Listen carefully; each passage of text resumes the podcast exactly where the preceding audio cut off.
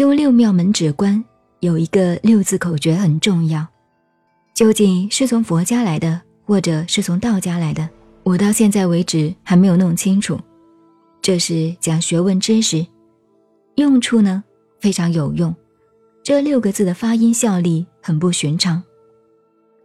h 的发音，喉咙没有声音。当你修安诺波罗呼吸法的时候，如果感觉到自己心脏胸口这里难过，就用 h。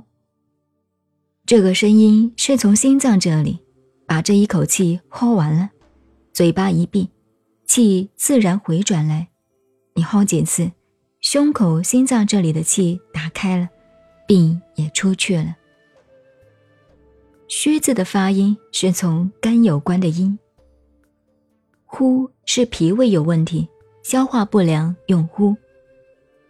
吹字是肾部，腰这里难过，气走不通，用吹字发音，不是念出声音来。这个嘴巴如吹箫、吹笛子。一口气把腰肾脏所有毛病吹完，吹到最后没有了，嘴巴一闭，自然呼吸，一两次以后，这里就松开了。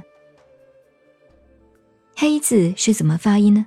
我们人高兴的时候笑啊，嘿嘿，就是这个黑，把前面三焦都打开了。C 是用广东话发音，闽南话发音也可以，C。嘴巴拉开是与肺部有关的，这六个字的发音非常重要，所以属于安诺波罗出入的法门。你们很少看到真正的丛林，在中国的大庙子，像宁波天童寺、阿育王寺，或者常州的天宁寺，不知道现在有没有真正的丛林建筑，就是表示修行的方法。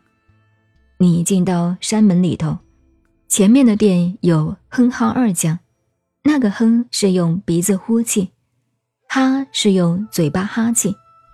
为什么一进丛林，最先看到哼哈两个神将呢？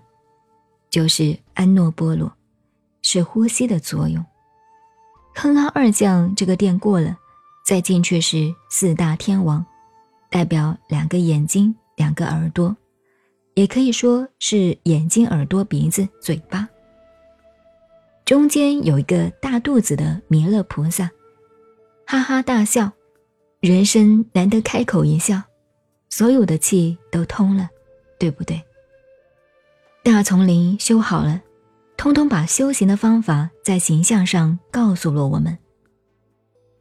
弥勒菩萨后面才是维陀护法菩萨，再进去。大殿上是释迦牟尼佛，法报化三身坐在那里。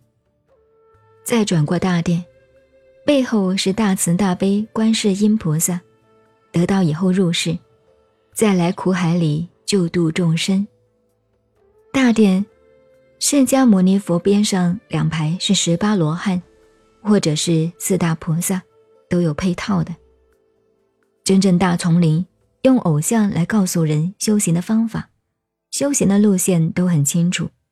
大家不懂，当做偶像崇拜，实际上是告诉你，修行先从安诺波罗、哼哈二将入手。